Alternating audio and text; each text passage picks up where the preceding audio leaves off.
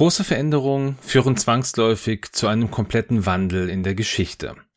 Doch was passiert, wenn man nur einen kleinen Gegenstand entfernt und somit die Ereignisse neu ordnet? Hi, ich bin Dennis von den Raccoon Specialists und ich heiße euch willkommen zu einer neuen Folge Raccoon Specialists What If? In den vergangenen Folgen haben sich die Ereignisse ja aus dem Grund verändert, weil wichtige Personen entweder gestorben sind oder überlebt haben. Heute möchte ich mir aber mal eine Begebenheit aus Episode 2 genauer anschauen, welche so lapidar wirkt, dass man hier vielleicht gar keine Veränderung vorausahnen würde. Ich wünsche euch also viel Spaß bei dieser neuen Folge.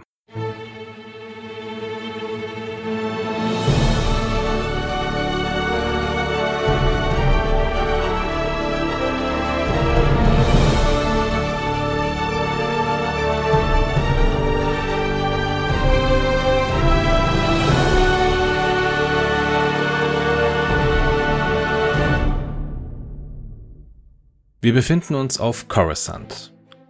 Der Jedi-Ritter Obi-Wan Kenobi und sein Padawan Anakin Skywalker haben einen Anschlag auf die Senatorin von Naboo, Padma Amidala, vereiteln können und sind nun auf der Jagd nach dem Attentäter. In einem Speeder weit über den Häuserschluchten von Coruscant suchen Meister und Schüler den Speeder des Täters. Obi-Wan will die Verfolgung bereits aufgeben und macht seinem Padawan Vorwürfe. Dieser jedoch kann in dem Gewirr der Fahrzeuge, die schnell unterwegs sind, den Speeder des Attentäters ausmachen und springt.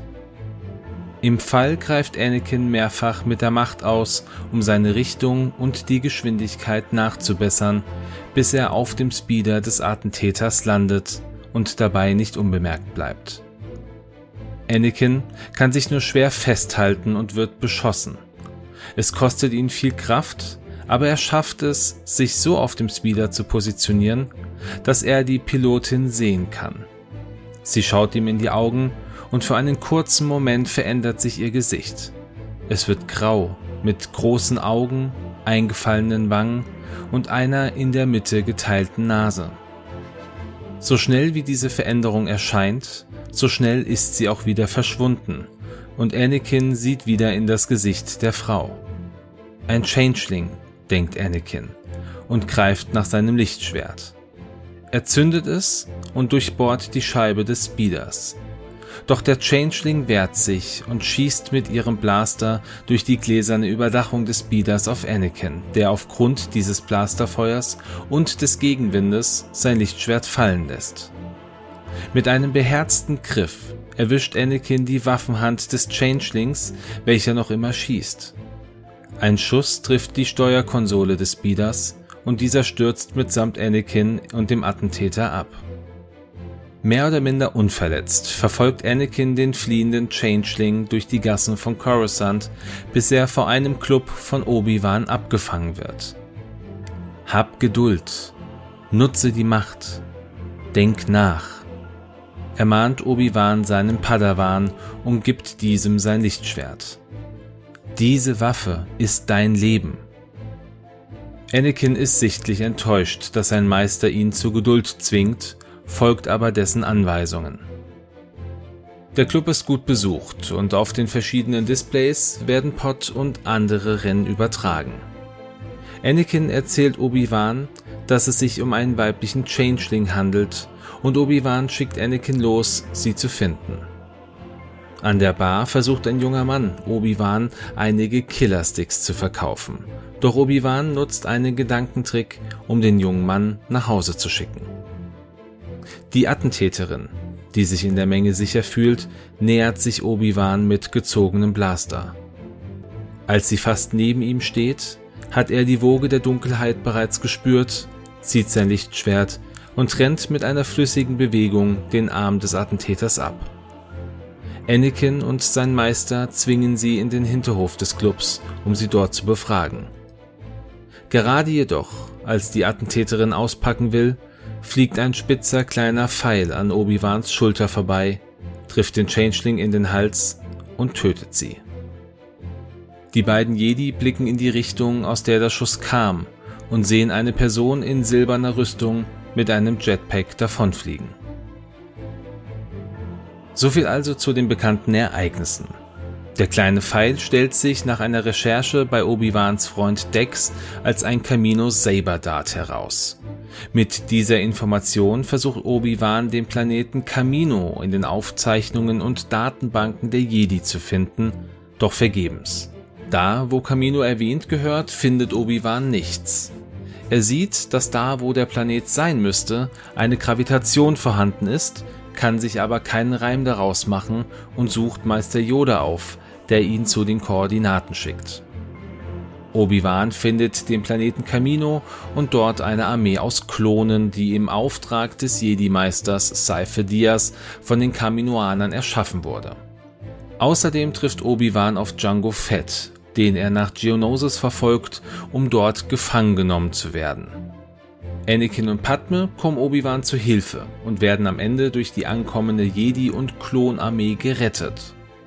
Diese Schlacht ist der offizielle Beginn der Klonkriege. Doch wie hätte sich die Geschichte entwickeln können, wenn Django Fett auf Coruscant nicht mit einem Camino Saber Dart, sondern mit einem gewöhnlichen Geschoss gefeuert hätte? Es hätte also keine deutliche Verbindung zu Camino gegeben. Schauen wir uns das Ganze einmal an. Ein Kopfgeldjäger namens. Mehr bekommt der Changeling nicht mehr heraus denn ein gezielter Schuss von einem der Häuser streckt sie nieder. Anakin und Obi-Wan sehen, wie eine Person mit einem Jetpack wegfliegt und schauen sich ungläubig an. Am nächsten Tag stehen die beiden Jedi vor dem Rat und erklären, was passiert ist. Mace Windu weist Anakin an, mit Senatorin Amidala nach Naboo zu reisen, wo sie sicherer ist, während Obi-Wan den Auftrag bekommt, den Kopfgeldjäger zu suchen. Mit nicht mehr als dem Hinweis auf die silberne Rüstung und dem Jetpack begibt sich Obi-Wan zu Dexter Jetstar, einem Besalisk mit vier Armen, den er von einer Mission auf Ort Segat kennt, auf der er zusammen mit seinem alten Meister Qui-Gon Jinn war. Da Obi-Wan weiß, dass sich Dexter gut im Untergrund von Coruscant auskennt, ist dies der beste Anlaufpunkt. Dexter der sich sehr über den Besuch von Obi-Wan freut, hört sich die vage Beschreibung genau an. Nun, mein alter Freund, über diese Person in der Rüstung kann ich dir nichts sagen. Aber der Changeling, was sie nicht gerne hören, weil sie Klavditen sind, von ihr habe ich schon mal gehört. Es gibt nämlich nicht viele Klavditen, die zu Kopfgeldjägern oder Attentätern werden da diese Spezies nach einem sehr strengen religiösen Glauben und einer Überzeugung leben. Obi-Wan lehnt sich näher an Dex und sein Blick wird ernst. Kannst du mir einen Namen nennen, Dex? Aktuell hängt das Leben der Senatorin von Naboo davon ab. Äh, Wessel. Sam Wessel. Ja, ich kenne sie, weil sie ab und an hier reingekommen ist, wenn sie auf Coruscant war. Naja, du, du weißt, dass ich nicht immer nur gekocht habe. Obi-Wan grinst und bedankt sich bei Dex. Beide umarmen sich freundschaftlich und der Jedi verlässt das Diner und macht sich auf den Weg in die Archive der Jedi. Im Archiv begrüßt ihn Jedi-Meisterin Yokasta Nu, eine ältere Dame, die Obi-Wan schon als Jüngling bei seinen Aufgaben unterstützt hat. Gemeinsam durchsuchen sie die Archive der Jedi nach Sam Wessel und finden einen Eintrag, der nach dem Tod eines Jedi-Meisters namens Yareal Poof eingetragen wurde. Der Eintrag erzählt von einer Frau, die ihre Gestalt wechseln kann und einem Mann in mandalorianischer Rüstung, der mit ihr zusammenarbeitet. Über den Mann gibt es keine Informationen. Über das Schiff, mit dem beide unterwegs waren, hingegen schon eine Firespray 31. Ein Schiff, von der es nur sehr wenige Modelle gibt, da die Quad-Systemtechnik schnell bemerkt hat, dass das Schiff aufgrund seiner Robustheit schlecht fürs Geschäft ist. Obi-Wan macht sich auf zum Rat der Jedi und spricht mit Großmeister Yoda über das, was er entdeckt hat. Hm, merkwürdig das ist. Den Kopfgeldjäger finden du musst, damit wir hören, wie ihn können. Beginnen du solltest deine Suche in den Slums von Coruscant. Mit genug Credits du hier finden wirst eine weitere Information.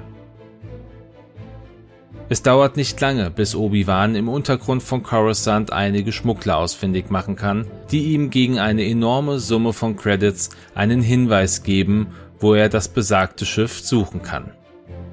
In einer der tieferen Ebenen des Planeten findet Obi-Wan dank des Hinweises einen kleinen Hangar, der offenbar nur von speziellen Personen angeflogen wird.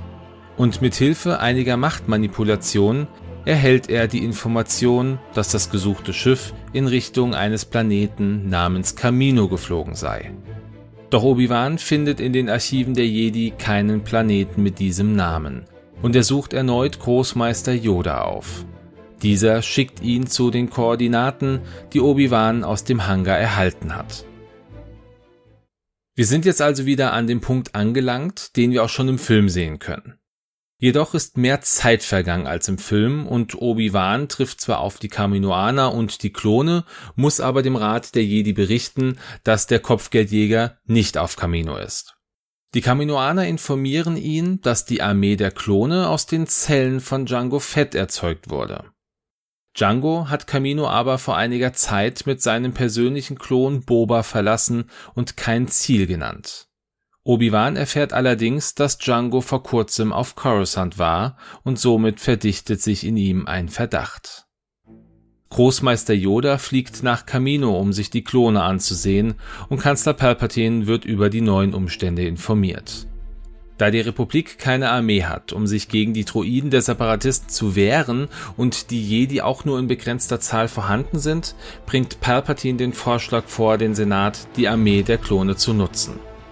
Der Vorschlag wird vom Senat zurückgewiesen und die Armee der Klone bleibt weiterhin auf Camino. Doch in einem Moment der vermeintlichen Sicherheit greift der lange Arm der Separatisten nach Coruscant.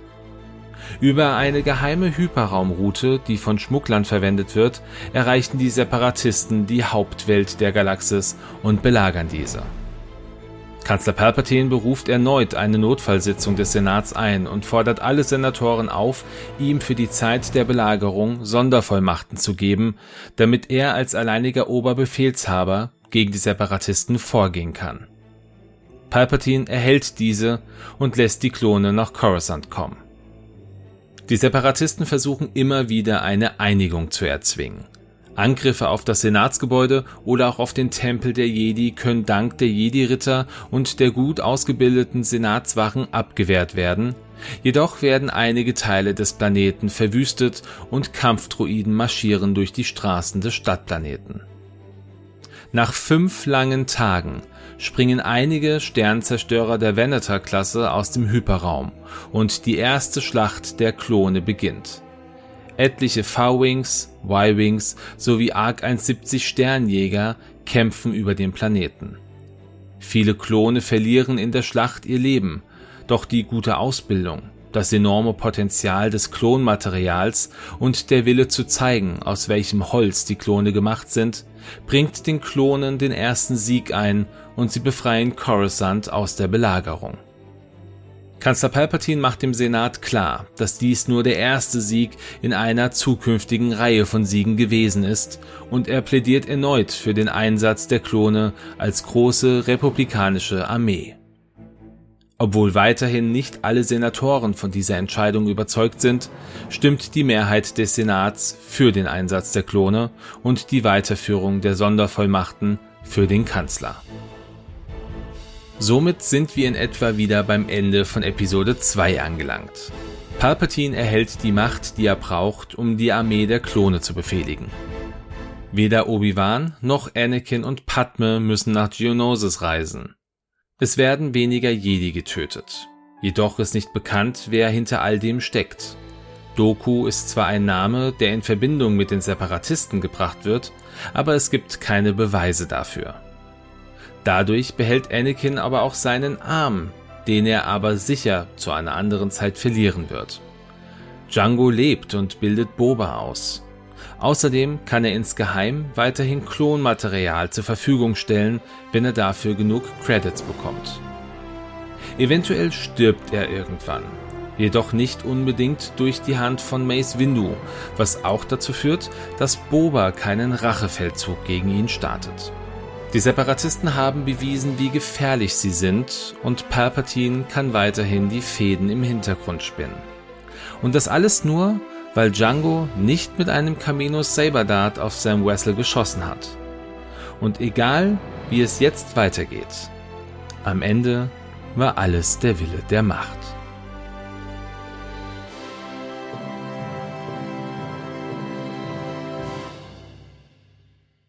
Dann kommen wir jetzt zum Ende dieser Folge. Ich hoffe, ihr hattet Spaß an dieser Geschichte, an dieser kleinen Änderung im großen Star Wars Kanon und äh, sagt mir gerne, was ihr davon gehalten habt. Wenn ihr weitere Ideen habt, dann könnt ihr mir die auch gerne mitteilen. Ich arbeite hier gerne auch eure Ideen aus, wenn denn welche da sind.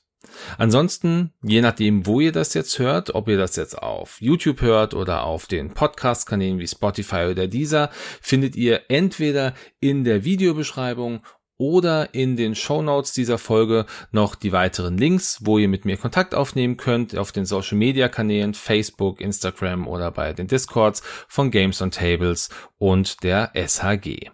Dann beende ich diese Folge mit den Worten, die wir jetzt schon ein paar Mal gehört haben und sage, möge die Macht mit euch sein.